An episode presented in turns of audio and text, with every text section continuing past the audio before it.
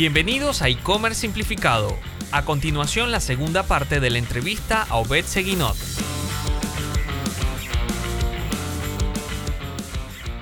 Pero bueno, Obed, entrando ahora un poco más ya en materia de, digamos, de, de prácticas, un tema más práctico, de pronto darle un recorrido a la gente de una vez van a empezar una estrategia de email marketing, de, ya implementar en su store, cuáles son como los fundamental steps que deben seguir para hacerlo de la mejor manera? Pues mira, este, nosotros nos gusta siempre comenzar con el tema de las automatizaciones, ¿verdad? En el mundo de, de Klaviyo le llaman flows, pero tú lo que buscas es crear respuestas a conductas, ¿verdad? Particulares de, de tus usuarios. Cuando la persona por ejemplo, se suscribe a tu lista de email a través de un pop-up o a través quizás de un campo que tú tengas en, tu homepage o en alguna otra parte del sitio, pues que tú le envíes una respuesta.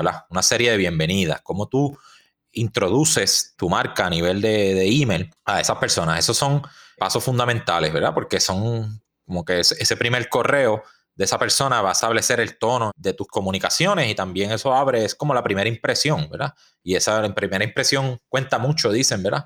E, es importante que piensen mucho en eso. Cómo suscribe las personas y cómo tú respondes. Entonces, nosotros siempre pensamos en una serie de bienvenida donde tú le des una bienvenida calurosa, ¿verdad? A, las personas, a la marca.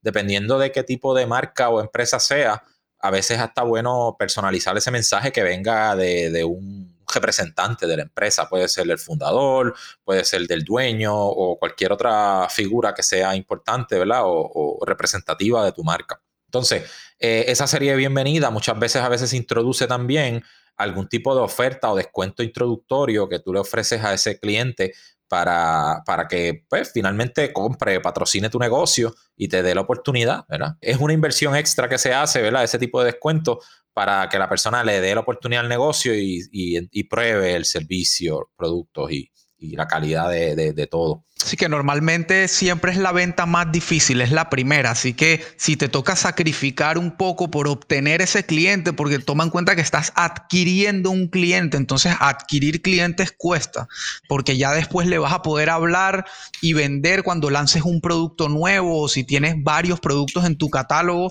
le vas a poder hablar para tratar de que compre otro producto mucho más fácil y directo. Claro. Entonces, esto, este tipo de correos se pueden automatizar. O sea, tú no tienes que contar cada vez que una persona se suscribe para enviar ese correo, sino que se automatiza para que salga de forma automática. Otros esfuerzos que se hacen eh, a través de correos son los carritos abandonados, que es algo tan y tan común en el mundo del e-commerce.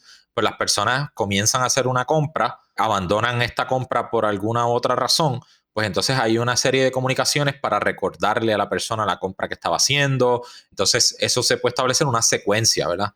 No limitarnos a un solo mensaje, como por ejemplo el que utiliza Shopify puede activar un correo de carrito abandonado directamente desde Shopify, pero muchas veces un solo correo no es suficiente, así que hace falta a veces vencer otras objeciones o quizás extenderle el recordatorio un poco más de tiempo, ¿verdad? En lo que la persona puede pensar mejor o algo, dependiendo de, ¿verdad? del tipo de producto y su costo, implica, pero nosotros a veces hacemos secuencias hasta de cinco, cuatro o cinco correos que empiezan un simple recordatorio, luego entonces otro email venciendo objeciones, un tercer correo entonces puede introducir algún tipo de incentivo o descuento para que esa persona vuelva a la tienda y termine esa compra y así sucesivamente recordatorios de ese descuento hasta que hasta que tú digas pues mira ya vamos a vamos a dejar de, hablarle de este tema a esta persona pero extendiste el mensaje verdad y la experiencia a más de un de un solo día. Eh, es lo que es un poco lo que yo le digo a mis clientes a veces cuando les trato de explicar eso, yo les digo, imagínate que tienes una tienda física y que un cliente que no conoces, no sabes quién es, llega, agarra una carretilla, empieza a meter cosas a la carretilla y por alguna razón se va de la tienda, abandona el carrito ahí, ¿y qué haces después? No tienes manera alguna de contactarlo, de tocarle el hombro, nada, se fue y punto, y la mercancía te toca volver a acomodarla en el anaquel y ya. Acá tienes el mundo digital dentro de todo lo que ofrece. Esta es una de las cosas, digamos, más, más clave para el tema del e-commerce, es poder recordarle a un, a un posible cliente, a un prospecto, esos artículos que abandonó, porque muchas veces sabemos que ese abandono no necesariamente es porque no le interesa el producto, puede ser porque se distrajo, porque estaba trabajando y le tocó hacer otra cosa, porque le llegó un email, porque lo llamaron, en fin. Entonces, ese, ese recordatorio es sumamente clave. Y, por otro lado, lo que mencionabas de que con Shopify directamente lo puedes hacer, un, un punto súper clave de hacerlo con Klaviyo es la personalización de cada uno de esos mensajes, porque Shopify te da esta herramienta como efectiva pero básica, de donde sí, seguramente con un poco de código de HTML vas a poder personalizar algunas cosas, pero la realidad es que no deja de verse como un correo estándar que sale de la tienda. Entonces, Klaviyo te ayuda muchísimo con el tema de la personalización. Definitivamente, todo eso es importante para, para que ese mensaje sea más relevante. Eso es lo que tú buscas, o sea, no es simplemente empujar la venta, sino muchas veces, pues como le digo, vencer las objeciones, crear esos recordatorios y también a veces el mensaje. O sea, tenemos que pensar que las personas tienen bien poco tiempo, entonces los correos no necesariamente tienen que ser muy extensos con mucha información y el que tú puedas diluir ese mensaje en cuatro o cinco mensajes si es que la persona no actúa, ¿verdad? Pues eh, te permite extender el, mensaje por más tiempo y darle microcontenidos que las personas puedan consumir durante el, el viaje, ¿verdad? Como le decimos ahí. Así que todo esto es parte de lo que le llamamos la automatización. O sea, e, esos dos correos, de hecho, son los primeros que se recomiendan que se prendan, ¿verdad? O se pongan en vivo, porque esos son los que tienen más historial de, apertura por lo general. Y entonces eso te ayuda a establecer una buena reputación en el sentido de cuando estás empezando en este tipo de estrategia. Pero también hay otras automatizaciones, ¿verdad? Hablando de cuáles son, me habías preguntado de, cuáles son las automatizaciones fundamentales que, que debe incluir una tienda. Pues mira, está esa. Klaviyo te permite hacer la de browse abandonment, ¿verdad? O, yo le llamo la búsqueda abandonadas. Son este tipo de personas que no necesariamente comienzan el carrito, pero que vieron el producto y estuvieron algún tiempo viendo la página de producto. Ese tipo de intención también es bueno atenderla, ¿verdad? Si la persona se va, abandona ese proceso, pues tú puedas enviarle información relacionada quizás a ese producto o simplemente recordatorios igual, o sea, la gente está muchas veces navegando en, situaciones que no, puede completar la compra al momento, ¿verdad? Hay personas que navegan en el baño, hay personas que están en, un sitio donde no tienen acceso a sus datos de tarjeta de crédito en el momento, o están trabajando, como tú dices, en medio del almuerzo. Entonces, pues el que tú puedas continuar la conversación más tarde, pues eh, te va a permitir cerrar esas ventas. Otra, otra experiencia bien importante que se piensa en ella es la experiencia post compra. Porque no es tan solo tú adquirir ese cliente, como tú muy bien mencionaste, es la segunda o la tercera venta la que te empiezas a dejar la ganancia o el dinero realmente en el negocio. Y ahí es donde tenemos que pensar, ¿verdad? Nosotros pensamos siempre en darle una bienvenida particular al nuevo cliente, ¿verdad? Como gracias por haber patrocinado el negocio, podemos darle una introducción un poco más extensa de quién es la empresa, puedes contarle de su historia, puedes hacerle diversas otras cosas y, de esa forma también aumenta la satisfacción del cliente, porque la gente siente, a veces se siente más satisfecho de haber patrocinado un pequeño negocio, un negocio con una buena historia, que simplemente un negocio que desconoce, ¿verdad? Totalmente impersonal. Entonces, esa experiencia de ese nuevo cliente, darle una bienvenida, ¿verdad? Que la persona se sienta como parte de la familia. Luego de eso, si, si la persona es un cliente repetido, pues ahí también diseñar una experiencia para el cliente que volvió a confiar en tu empresa. Y un mensaje, ¿verdad? De que reconozcas primero eso, que la persona nuevamente confió en ti eh, eh, y eso pues quizás personalizar el mensaje en esa línea igualmente te va a ayudar a crear una mayor satisfacción, eso está probado que reduce las devoluciones, que reduce las quejas, que permite que más personas tengan reviews positivos de tus productos. Todo eso va atado a pensar en cómo tratar a la persona posterior a su compra. Sí, de acuerdo. Incluso una experiencia propia eh, en, mi, en mi antiguo trabajo, antes de que me, moviera de lleno al tema de, la agencia y de, y de mi propia tienda, es que cuando lanzamos el e-commerce en aquel entonces, que era una empresa, digamos, una corporación grande, un retailer súper clásico, tradicional, con 25 tiendas a nivel nacional, en fin, cuando lanzamos el e-commerce, yo automaticé un correo para la primera y segunda compra que iba firmado por mí. Era como una nota personal de parte del director de innovación de la empresa, cosa que no o sea, normalmente el, lenguaje corporativo suele ser muy frío, muy de usted y tal. Y, eso tuvo tan buen efecto que tenía miles de personas todos los meses respondiéndome al correo porque se sentían que de verdad era yo el que les estaba agradeciendo.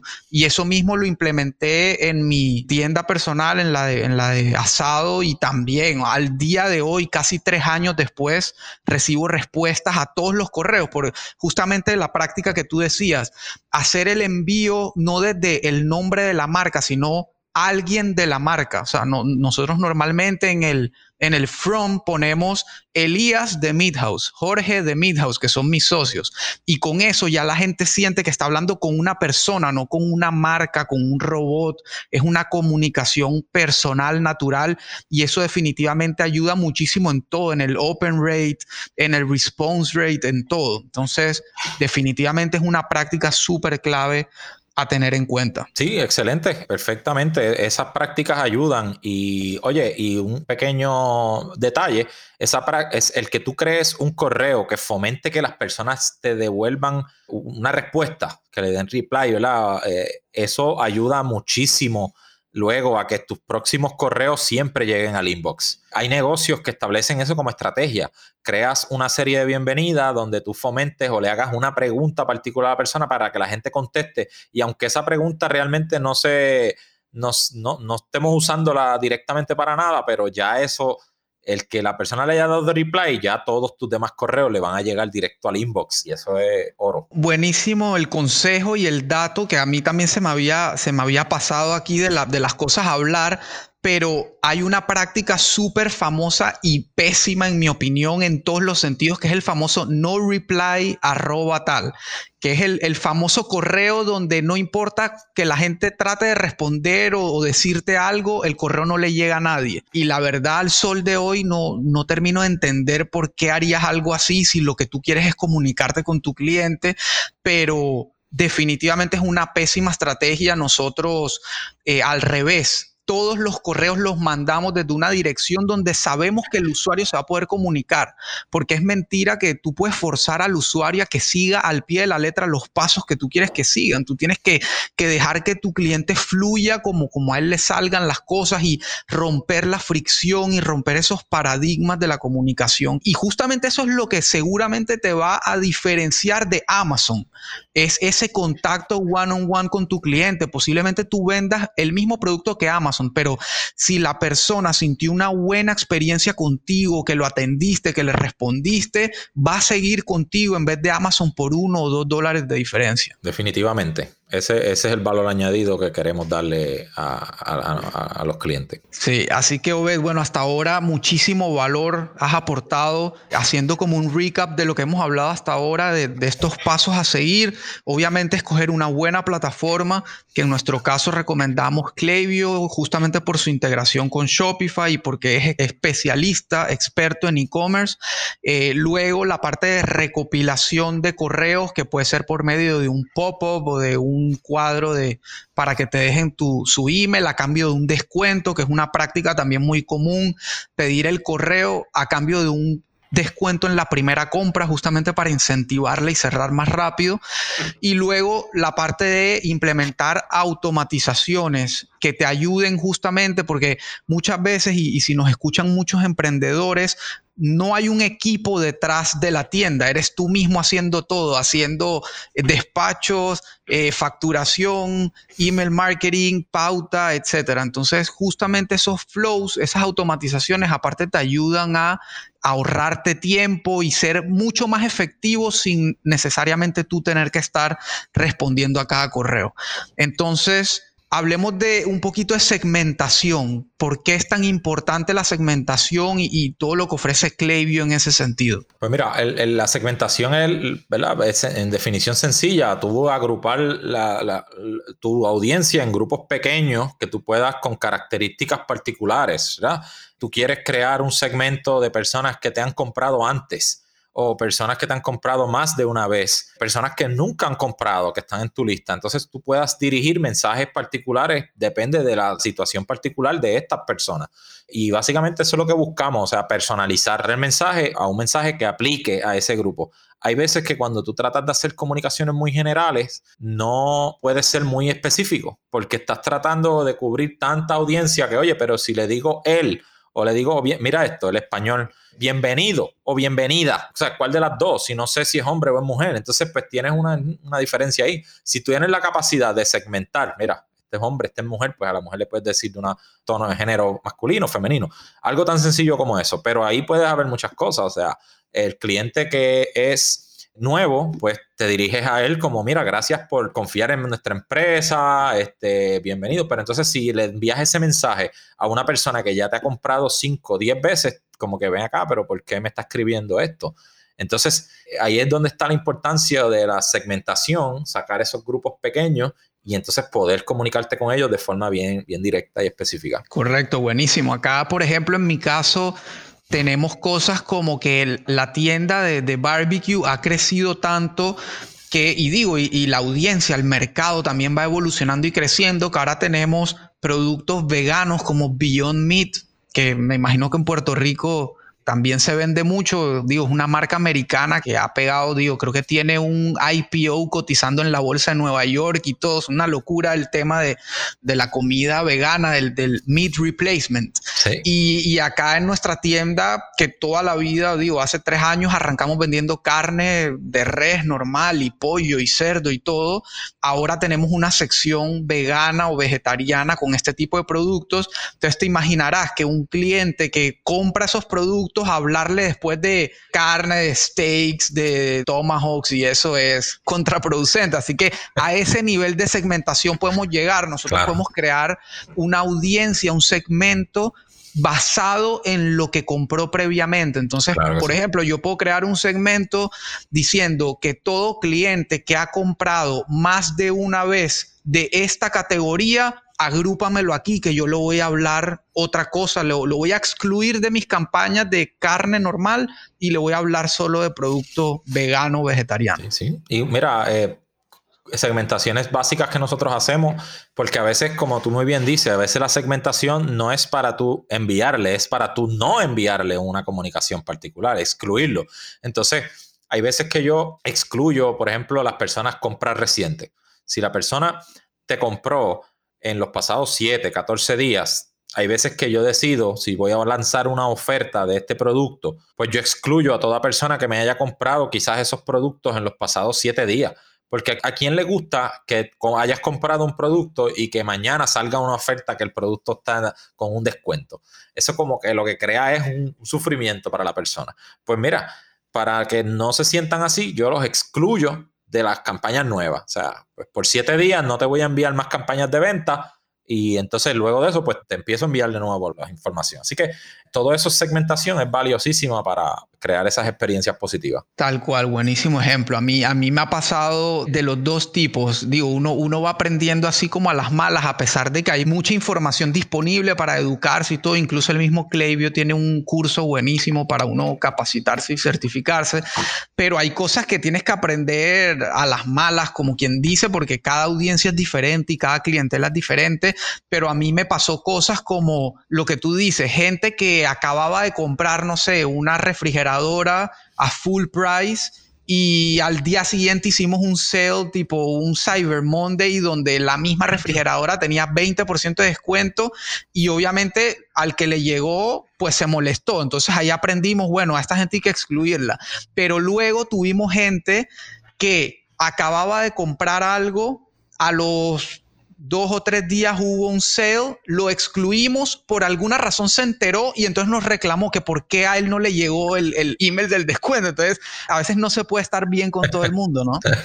Sí, e, e, es, difícil el, tema de también, pero depende, porque no siempre necesariamente en temas de descuento.